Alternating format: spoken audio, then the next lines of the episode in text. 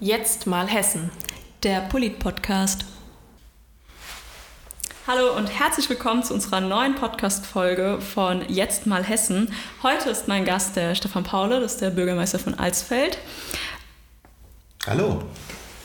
Du bist ja Bürgermeister. Ähm, das ist ja kein Beruf, den man in der Schule mal vorgestellt bekommt, wie den Polizisten oder den Feuerwehrmann.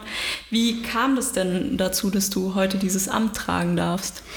Also meine politische Karriere hat ja angefangen mit dem Eintritt in die CDU während meines Referendariats als Lehrer. Und ähm, das war damals die Zeit von der Kultusministerin Wolf. Das fand ich sehr gut auch, ähm, insbesondere die Maßnahmen, die zur Stärkung des Unterrichts vorgenommen wurden. Und dann bin ich eingetreten. Und wie fängt man an? Ganz normal in äh, der Kommune, in der man wohnt. Ich habe damals in Romroth, meiner Heimatkommune, wo ich auch aufgewachsen bin, gewohnt und ähm, habe dann im Stadtverband mitgearbeitet und bin dann irgendwann in die Stadtverordnetenversammlung gewählt worden. Und irgendwann habe ich dann aus meinem Beruf als Lehrer über eine Station an der Uni ins Kultusministerium gewechselt und dann hab, haben mich aus meiner Heimat Alsfeld ist die Nachbarkommune von Romroth, der CDU-Vorstand gefragt, ob ich es mir nicht vorstellen könnte, als Bürgermeister anzutreten. Und so ist das gekommen. Und die berufliche Ausbildung, also von Haus aus, wie gesagt, Lehrer für Englisch und Geschichte, ähm, dann gewechselt in die Verwaltung und in so einem Ministerium lernt man schon von der Pika auf, wie Verwaltung funktioniert. Und das war dann eine mit der Voraussetzung, die einen auch befähigen oder einem helfen, ähm, ein Bürgermeisteramt auszuüben als Behördenleiter. Ja, das äh, kann ich mir auf jeden Fall sehr, sehr gut vorstellen. Es ist ja sehr viel Verwaltung, was in diesem Beruf steckt. Ähm, aber du sagst ja, du warst vorher Lehrer. War Lehrer schon immer dein Traumberuf oder war als Kind dann doch der Polizist oder der Feuerwehrmann interessanter? Als Kind habe ich Bücher und Magazine über Raumfahrt verschlungen. Wenn ich vielleicht so sieben oder acht war, wollte ich Astronaut werden.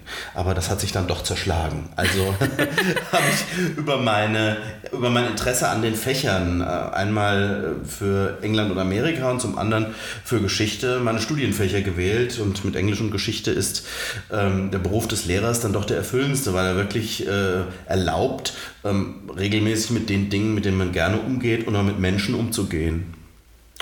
Deswegen der Beruf. Ähm, und ich muss auch sagen, in den ersten Jahren in der Verwaltung habe ich gerade das Unterrichten vermisst. Klar, solche Dinge wie Korrekturen und ähnliches, das man als Lehrer machen muss, das vermisst man nicht. Aber der Umgang mit vielen, auch jungen Menschen, das ist äh, etwas, es geht einem schon ab. Aber jetzt im Beruf des Bürgermeisters hat, hat man ja mit Menschen aller Generationen ständig zu tun und das äh, gleicht es auch wieder aus. Ja, das äh, glaube ich ist auf jeden Fall als Bürgermeister sehr abwechslungsreich. Gibt es denn so einen typischen Tag als Bürgermeister oder ist jeder Tag komplett individuell? Also es ist kein Tag wie der andere. Und es gibt Tage, ähm, wie jetzt zum Beispiel heute, an denen man ganztägig Auswärtstermine hat in verschiedenen Institutionen. Das kann im Städte- und Gemeindebund sein, das kann im äh, Vogelsbergkreis sein, dem die Stadt Alsfeld angehört. Ganz unterschiedlich. Solche Tage gibt oder wenn man auf eine Klausurtagung muss. So ein typischer klassischer Arbeitstag. Ähm, man kommt ins Büro irgendwann zwischen 7 und 9. Zu Beginn meiner Amtszeit äh, war das immer um 6.30 Uhr, 7 Uhr. Mittlerweile ist ja auch immer eine Frage, in welchen privaten Verhältnissen man lebt. Ich bin verheiratet ähm, und äh, ähm, da versucht man schon zumindest mal zu Hause mit zu frühstücken. Und äh, ist das eher zwischen 8 und 9, dass ich ins Büro gehe. Der Vormittag gehört oft entweder Terminen mit Externen, die ins Rathaus kommen, oder äh, mit Mitarbeitern. Ähm, dann muss logischerweise alles, was an Akten und Eingangspost da ist, abgearbeitet werden. Und ähm, das zieht sich bis in den Nachmittag, wo dann aber oft auch mal im Ort Außentermine sind, sei das eine Betriebsbesichtigung, sei das, ähm, sei das eine, eine, Bürgersprechstunde, die ich regelmäßig jeden Monat äh, im, im, Rathaus auch durchführe.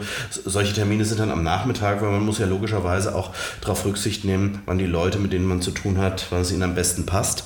Und ähm, die Abende, und jetzt ist gerade wieder eine ganz, ganz dichte Zeit, was solche Termine angeht, die Abende sind eigentlich immer mit Außenterminen gefüllt, sei das politische Gremien der Stadt oder eben auch Vereine, Unternehmen oder andere Dinge, ähm, wo man als Bürgermeister auch als Repräsentant der Stadt dabei sein, dabei sein kann oder dabei sein muss, wenn man nicht vertreten wird.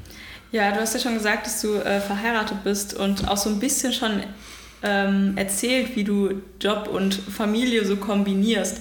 Gibt es denn trotzdem so Zeiten, wo du sagst, okay, ich weiß, ich muss am Wochenende arbeiten, dann nehme ich mich vielleicht da ein bisschen zurück. Also Wie schaffst du das wirklich so, Familie und Job unter einen Hut zu bekommen?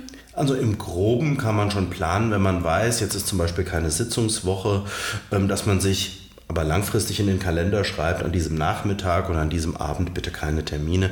Und das sind dann Tage, die man auch plant. Aber das geht natürlich außerhalb des Urlaubs nicht jeden Tag, sondern nur tageweise. Und dann spricht man sich eben mit seiner Frau ab, ähm, dass man auch gemeinsam Zeit füreinander hat.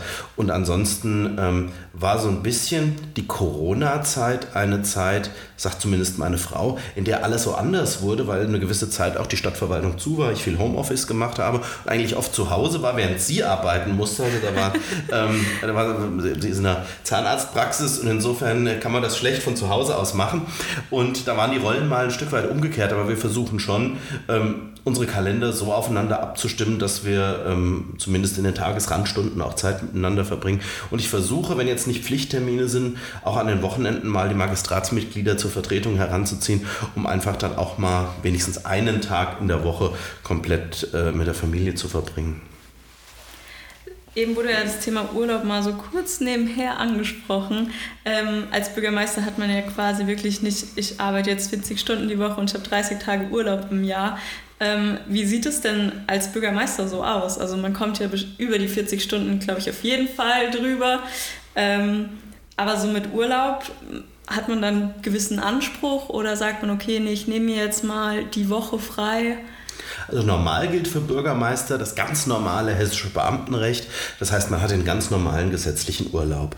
Und ähm, im Sinne der eigenen Gesundheit und der eigenen Familie sollte man auch, wenn man wirklich Urlaub eingetragen hat, in der Zeit dafür sorgen, dass man nicht ins Amt muss und äh, dort auch vertreten wird.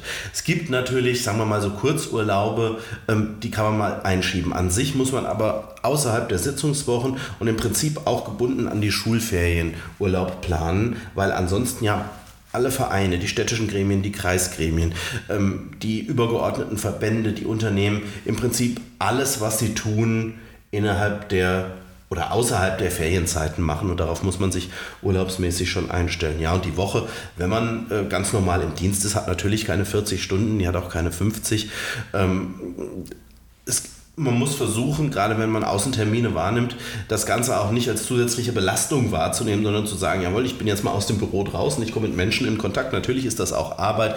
Natürlich notiert man sich Dinge, die man dann auch nacharbeiten muss. Aber am Ende des Tages äh, dann auch, ich glaube, das gehört dazu, den Kontakt mit den Menschen in seiner Stadt oder ähm, mit anderen Partnern auch genießen, um, ähm, um da äh, diese berühmte Work-Life-Balance irgendwie hinzukriegen. Weil, wenn man in der eigenen Kommune ist, irgendwie ist man immer im Dienst. Also wenn man auch getroffen und angesprochen wird und viele Leute haben von den kleinen bis zu den ganz großen Sachen dann natürlich auch Themen, die sie einem gerne mitteilen. Von daher, ähm, ja, es kann stressig sein. Es ist auch in, in, an vielen Stellen sehr, sehr fordernd. Auf der anderen Seite, ähm, ich gehe gerne mit Menschen um und die Abwechslung in dem Beruf macht mir sehr viel Spaß. Und insofern ist es auch sehr erfüllend. Also halten wir fest, Bürgermeister ist kein Beruf, sondern es ist eine Berufung, die man wirklich mit Herz und Leidenschaft erfüllen muss, sonst... Ähm das ist so und es ist ja ideal, wenn das in jedem Beruf so ist, aber wir wissen auch, die Realität im Land sieht so aus, dass nicht jeder Beruf Berufung ist, aber beim Bürgermeister hilft es sehr, sehr, sehr stark, wenn das so ist. Das glaube ich auch. Eine gute Gemeinde hinten dran zu haben, die einen unterstützt, ist bestimmt auch ähm, nur eine helfende Stütze. Richtig. Welche drei Themen sind denn dir am wichtigsten in der Politik, wo du sagst, da muss die heutige Generation am meisten dran arbeiten? Also es sind drei Themen. Ähm, zum einen ähm, die Zukunftsfähigkeit, die steht über allem, die steht natürlich in allen politischen Ebenen, aber gerade auch in der Kommune an erster Stelle und die erstreckt sich ja auf die ganz verschiedenen Fachgebiete, ob das finanziell ist, ob das die Nachhaltigkeit und der Umweltschutz ist. Ähm, zukunftsfähig zu sein, gute Traditionen zu wahren, aber eben die Dinge, die ähm, überkommen und veraltet sind, ähm, dann auch mal ein Stück, weit, ein Stück weit zu reformieren. Das ist eine, ein ganz entscheidender Punkt. Der andere Punkt, gerade weil Alsfeld ja nur eine Kommune im ländlichen Raum ist, ähm, ist, dass Städte und Wohnen und Arbeiten immer auch für Menschen aller Generationen, namentlich eben auch für Familien, die wegen der Berufe nun doch auch oft in Ballungsräume wegziehen, attraktiv bleiben. Daran muss man arbeiten und man muss als Unterpunkt dazu insbesondere den Kindern, es gibt eine eigene Kinder- und Jugendsprechstunde, zumindest außerhalb der Corona-Zeit, ähm, Kindern auch ähm, vermitteln, wenn ihr ein berechtigtes Interesse habt und das auch bei den städtischen Gremien, sprich dem Bürgermeister, vortragt, dann musst ihr euch auch ehrlich sagen, das geht oder das geht nicht. Und wenn es was Sinnvolles ist, das auch umzusetzen, damit Kinder merken, sinnvolle Äußerungen an die Politik haben auch eine entsprechende Auswirkung.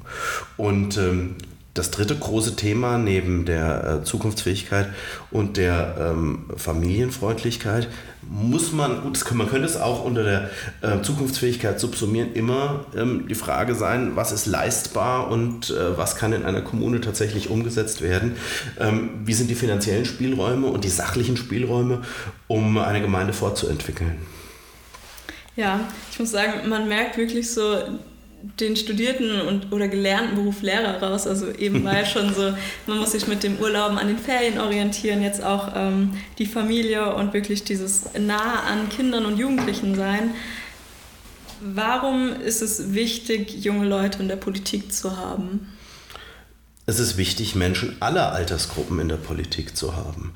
Und was wir beobachten ist, dass die Altersgruppe, die man dann in der Politik wiederfindet, eben oft eine ältere äh, Altersgruppe ist. Ähm, wir erleben auch oft, dass Männer und Frauen unterschiedlich stark repräsentiert sind. Und natürlich ist in, in der idealen Welt sind alle Altersgruppen und alle, ähm, alle Geschlechter und logischerweise auch ähm, die Menschen mit ihrer unterschiedlichen Herkunft äh, analog zu ihrem Anteil der Bevölkerung vertreten. Die Realität sieht oft anders aus und deshalb ist das ein ständiger ja, Kampf, ein ständiges Bemühen, gerade auch der politischen Parteien, wo die Parteien auch gefragt sind, junge Leute anzusprechen, sie für die Themen zu sensibilisieren. Denn aus, jetzt sind wir wieder beim Thema Schule, aus der Schule heraus bespricht man die großen, vermeintlich wichtigen politischen Themen. Aber die Frage, warum ist das Wasser sauber, das aus dem Wasserhahn kommt und äh, wer kommt dafür auf und wie wird das organisiert, muss man die Menschen, die in einem Ort wohnen, natürlich auch sensibilisieren, dafür interessieren und hoffen, dass sie vielleicht sich in der Politik engagieren. Im Moment ist uns das relativ gut gelungen. Wir haben ähm, im Alsfelder Stadtparlament, ähm, gerade auch in der CDU-Fraktion, ein relativ breites Altersspektrum. Also es geht von ähm, äh, Schüler ist keiner mehr dabei, da sind sie jetzt rausgewachsen, aber Studenten bis zum, ähm, bis logischerweise Rentner und Pensionäre und auch ein breites Spektrum an Berufen, das abgebildet ist. Das ist, ähm, glaube ich, auch einfach sehr wichtig, dass man diese Vielfalt von Alter, Geschlecht und auch von den Berufen einfach hat, weil das die Politik ja auch einfach prägt. Also ich finde es immer sehr schwierig, wenn man Debatten sieht, wo eigentlich niemand dabei ist, der das täglich erlebt oder sowas. Und davon lebt auch gerade die Politik in Orten. Ähm, das ist auf jeden Fall sehr, sehr wichtig.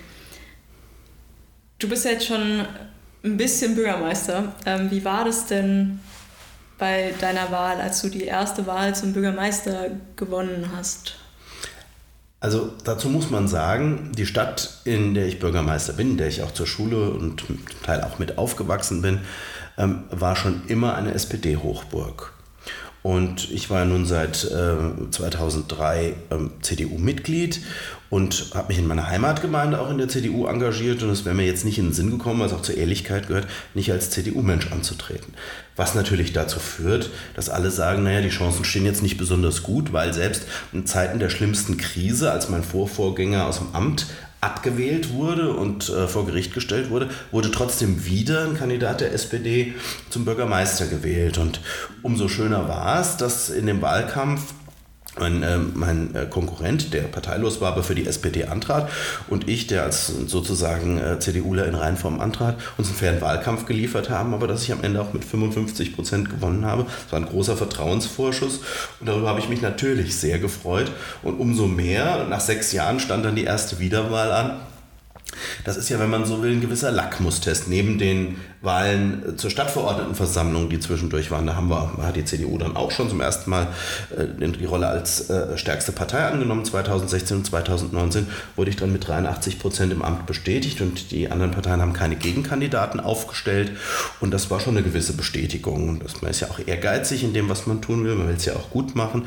Theoretisch versucht man es allen recht zu machen, auch wenn man weiß, es wird nie funktionieren, weil die Interessen ähm, oftmals auch unterschiedlich sind.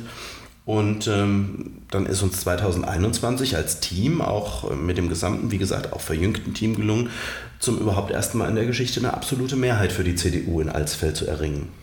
Das sind auf jeden Fall ähm, ja, sehr große Meilensteine und gerade auch äh, die Wiederwahl zum Bürgermeister zeigt auch, wie zufrieden die Bürgerinnen und Bürger bei ähm, dir im Ort sind glaube, das ist äh, mit einem der größten Vertrauensbeweise, die man einem Bürgermeister wirklich äh, geben kann, wenn man ihn wieder wählt. Aber gibt es ähm, in dieser ganzen Amtszeit denn so Ereignisse, die dich geprägt haben, die du nicht vergessen wirst? Ja, also man kann, sagen wir mal, vieles aufzählen, auch was den menschlichen Bereich betrifft.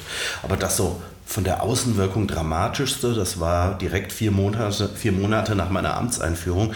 Ich saß im Rathaus, das historische, historische Rathaus von Alsfeld ist ja bekannt, vor dem Marktplatz, Fachwerkkulisse, unten die Geschäfte schon offen am Vormittag. Ich am Telefon ähm, plötzlich ein dumpfer Schlag draußen. Das habe ich erst nicht realisiert. Dann dachte ich, naja, das ist ja doch schon jetzt sehr laut gewesen. Ich gucke mal am Fenster, habe also den Hörer beiseite gelegt und habe gesehen, wie ein brennendes Fahrzeug in die Häuserzeile gegenüber gefahren ist und da in Flammen stand. Und dann habe ich die Feuerwehr angerufen, die sollten sofort kommen. Und am Ende des Tages stellte sich raus, der Mensch, der war so ein bisschen geistig umnachtet, der hatte sich eine brennende Propangasflasche auf den Beifahrersitz gestellt und war mit dem Auto in äh, das Chibo-Geschäft auf der gegenüberliegenden Straßenseite oder Marktplatzseite gefahren und hatte zu Hause ebenfalls mit Gas noch seine Mietwohnung zur Explosion gebracht, sodass die Feuerwehr auch an zwei Orten gleichzeitig im Einsatz war. In dem Stadtteil, wo er wohnte, lagen die Fassadenplatten äh, im Ort rum, Geldscheine flogen rum. Er hatte nämlich vorher noch mehrere tausend Euro auf der Bank abgehoben, die dann durch die Explosion ähm, breit verstreut wurden und ähm, er selber hat das auch sogar noch überlebt. Der war in dem brennenden Auto, hat natürlich schwere Verbrennungen gehabt, der wurde dann aber sogar noch gerettet. Aber solche Ereignisse bleiben einem natürlich im Gedächtnis. Und das passiert auch in kleinen Städten. Ich und muss kurz gestehen, mit so einer Geschichte habe ich an dieser Stelle nicht gerechnet. Ich bin ja noch nicht fertig. Kurz nachdem ich gewählt war und mir dann nach der Wahl wirklich mal Urlaub gegönnt habe, ähm, das war im Juli 2013, noch vor der Amtseinführung. Ähm, mein Vorgänger im Amt war im Resturlaub, der erste Stadtrat hatte die Vertretung. Hatten wir den größten Brand in 100 Jahren. Da ist ein komplettes Firmengelände, ähm, lichterloh in Flammen aufgegangen. Die ehemalige Kleiderfabrik war im Wesentlichen Wesentlichen draußen, die waren nur noch in Teilen drin und da waren Grillanzünder und ähnliches gelagert. Das hat natürlich lichterloh gebrannt und da waren bis aus Frankfurt höchst die Feuerwehren vor Ort. Ich konnte nichts machen, ich war zu dem Zeitpunkt in den USA. Aber Gott sei Dank ist kein Mensch zu Schaden gekommen, aber äh, die Verluste an Material und an Einsatz, das war schon erheblich. Umso schöner, dass auf dem Gelände jetzt in 2024 eine der beiden Hauptstellen der Hessischen Lehrkräfteakademie eröffnet werden soll dass dann am Ende der zwei wirklich erschreckenden Stories äh, noch was Gutes. Also ich muss sagen, ich bin gerade wirklich ein bisschen sprachlos. Also man erlebt schon was. Es ist ja. Es ist aufregender als in Großstädten, glaube ich. naja gut, ich meine, je größer eine Verwaltung ist, umso mehr spezialisierte Führungskräfte arbeiten ja auch mit in der ja. Verwaltung. Das merkt man ja auch schon bei einer Gemeinde wie Alsfeld von 16.000. Ähm, in Themen wie Ausschreibung und Bauabwicklung, das ist ja auch so kleinteilig, das kann ich im Alltag gar nicht regeln, sondern nur, wenn wirklich irgendwelche Probleme aufpoppen. Da brauchen wir schon auch äh, Diplom-Ingenieure und Bauamtsleiter, der eben diese Dinge im Detail abwickelt. Aber in einer größeren Stadt wie Frankfurt am Main, wo es einen äh, hauptamtlichen Direktor der Feuerwehr gibt, werden solche Brandeinsätze von ihm geleitet. Und ich muss sagen, ich bin ganz stolz auf unsere freiwilligen Leute. Wir haben ähm, über 300 freiwillige Feuerwehrleute in Alsfeld. Und ähm, die stellen den Brandschutz vollständig selbstständig sicher. Und unsere Führungskräfte haben das auch alles im Ehrenamt erlernt und üben es ehrenamtlich aus und werden dabei unterstützt von einigen, vier, fünf städtischen Bediensteten, die auch in der Freizeit Feuerwehrleute sind und die logischerweise, wenn tagsüber Einsatz ist, auch freigestellt werden. Aber ansonsten läuft das alles ehrenamtlich und die Leute haben auch ein immenses Wissen, das sich äh, hinter einer Berufsfeuerwehr oftmals auch nicht verstecken muss. Da merkt man auch einfach, wie wichtig dieses ehrenamtliche Engagement ist, sei es äh, bei der Feuerwehr, sei es beim Katastrophenschutz oder sonstigen genau. wirklichen ehrenamtlichen Institutionen, wie wichtig sie sind. Und ähm, die haben ja fast das gleiche Problem wie die Politik, und zwar der Nachwuchs fehlt. Ähm, was kann man deiner Meinung nach machen, um junge Leute zu motivieren, sich ehrenamtlich zu engagieren? Ehrenamtliche ehrenamtliches Engagement, das aus einer intrinsischen, also aus sich selbst herauskommenden Motivation kommt, ist das Beste. Und wir erleben, es gibt viele junge Leute, die sich engagieren wollen. Es sind eben die Themen, die die Menschen begeistern oder nicht begeistern. Und Themen wie Kommunalpolitik sind in der Lebenswirklichkeit vieler junger Menschen vielleicht erstmal gar nicht präsent. Also es heißt direkte Ansprache, äh, direktes Interessieren über die vielen Begegnungen und Kontakte, die man hat, auch über andere Jungpolitiker, die sich schon engagieren, um vielleicht noch mehr Leute für Politik ähm, entsprechend zu engagieren. Und so müssen das die anderen Vereine, die Ehrenamtliche suchen, auch machen. Ich sag mal, die Feuerwehren, über die Kinder- und Jugendfeuerwehr, die Gesangvereine, die Musikvereine. Ähm, nur wenn man Interesse weckt und nur wenn man klare Ziele setzt, kann man äh, ähm, Nachwuchs auch begeistern, regelmäßig zu kommen und teilzunehmen. Oftmals ist heute ja dieses Projekthopping, ach, ich mache da mal mit und dann bin ich wieder weg, ähm, bei vielen Leuten präsent. Das ist auch okay, aber ohne die, die dauerhaft bei einer Organisation dabei sind, kann die Organisation nicht funktionieren. Ja, wie siehst du das äh, mit dem Thema Wertschätzung? Also manche, es ist ja schon oft in Social Media oder auch generell in der Gesellschaft so ein Thema gewesen, dass ehrenamtliches Engagement gar nicht wirklich gewertschätzt wird. Und es gibt ja auch wirklich viele Arbeitgeber, die einen freiwilligen Feuerwehrmann, Frau ähm, sagen, nee, du bist für eine Arbeitszeit, du darfst jetzt nicht zu diesem Einsatz fahren. Ähm, wie siehst du das Thema Wertschätzung in dem Bereich? So, Wertschätzung ist ganz wichtig. Wir bemühen uns als Stadt, so gut wir können so gut wir wissen, zum Beispiel über ähm, ausdrückliche Anerkennung, Danksagung oder auch Ehrungen von ehrenamtlich Tätigen entsprechend das auch nach außen zu kehren, dass es sich auch lohnt und anerkennenswert ist, ehrenamtlich tätig zu sein. Und wir zeichnen auch, um das Beispiel aufzugreifen, Unternehmen aus als Partner der Feuerwehr, die sich besonders ähm, um Freistellung oder auch durch Spenden und andere Dinge ähm, darum verdient machen, dass Freiwillige Feuerwehr oder auch anderes Ehrenamt funktionieren. Und sagen wir mal, die ländliche Struktur im Vogelsbergkreis begünstigt das in gewisser Weise. In eher anonymen Großstädten kriegt vielleicht am Ende dann keiner mit, dass das Unternehmen jetzt ausgezeichnet wurde, weil es die Feuerwehr in besonderem Maße unterstützt. Aber bei uns auf dem Land wird es sehr wahrgenommen und auch bei uns ist die Arbeitslosenzahl gering. Das heißt, auch Arbeitnehmer suchen sich Arbeitgeber aus, die entsprechend ihre Aktivitäten im Ehrenamt auch unterstützen, wenn man es sich aussuchen kann. Da äh, gebe ich auf jeden Fall recht. So abschließend zu dieser unfassbar spannenden äh, Podcast-Folge ähm, noch eine Frage und zwar: Was würdest du deinem jüngeren Ich weitergeben, wenn du jetzt quasi in die Vergangenheit reisen könntest und wenn in einem gewissen Alter einfach so einen Tipp geben könntest? Was wäre der Tipp an dein jüngeres Ich? Das ist in der Tat eine knifflige Frage man könnte jetzt privat werden und sagen, lerne deine Frau früher kennen, so einen Tipp geben. ähm, ähm, wir haben uns 2017 kennengelernt und man hätte sich ja auch äh, durchaus früher kennenlernen können. Aber ähm, das ist ganz schwierig. Ich kann jetzt schlecht sagen, ähm, alles richtig gemacht. Also hätte ich ihm gesagt, mach genauso, wie du denkst. Umgekehrt gibt es bestimmt viele verschiedene Weggabelungen und Biegungen, an denen man auch eine Entscheidung hätte anders treffen können. Aber das ist mit dem Wissen, das man jetzt schon hat, natürlich auch schwierig, das dann ähm, einem früheren Ich zu raten, weil das ja eine Beeinflussung freier Entscheidungen wäre. Also ähm, ich will nicht so vermessen sein und sagen, alles richtig gemacht und genauso wenig kann ich so vermessen sein und sagen, du hättest jetzt da und da und da was anders machen müssen. Aber das ist ja äh, auch schön, wenn du quasi sagen könntest, du hast alles richtig gemacht, du bist da, wo du jetzt bist, sehr, sehr glücklich und auch der Weg, der dich dorthin geführt hat, ähm, hat dich erfüllt. Und ich glaube, das ist. Ähm das ist schon auch eine äh, essentielle oder existenzielle Frage. Natürlich gibt es bestimmt Menschen, die von sich sagen, ich habe eigentlich so alles richtig gemacht. Aber die muss man unabhängig davon sehen, ob man glücklich ist. Ähm, ich bin in meinem Beruf, in meiner Familie und der Position, in der ich bin, würde ich jetzt sagen, ein sehr glücklicher Mensch. Trotzdem gibt es immer Fehler, die man begeht. Menschen, die man verletzt, Verletzungen, die man erfährt, Entscheidungen und Fehler, die man macht, im Kleinen und im Großen. Das gehört dazu. Das ist nicht abträglich zu einer Situation, wo man trotzdem sagen kann, jawohl, im Großen und Ganzen bin ich glücklich. Vielen lieben Dank für diese tollen letzten Worte. Und äh, Ihnen, liebe Zuhörer, wünsche ich noch einen guten Morgen, einen guten Tag oder noch einen schönen Abend. Und wir hoffen, dass ihr wieder zuhört, wenn es wieder heißt, jetzt mal Hessen. Vielen Dank für die Einladung.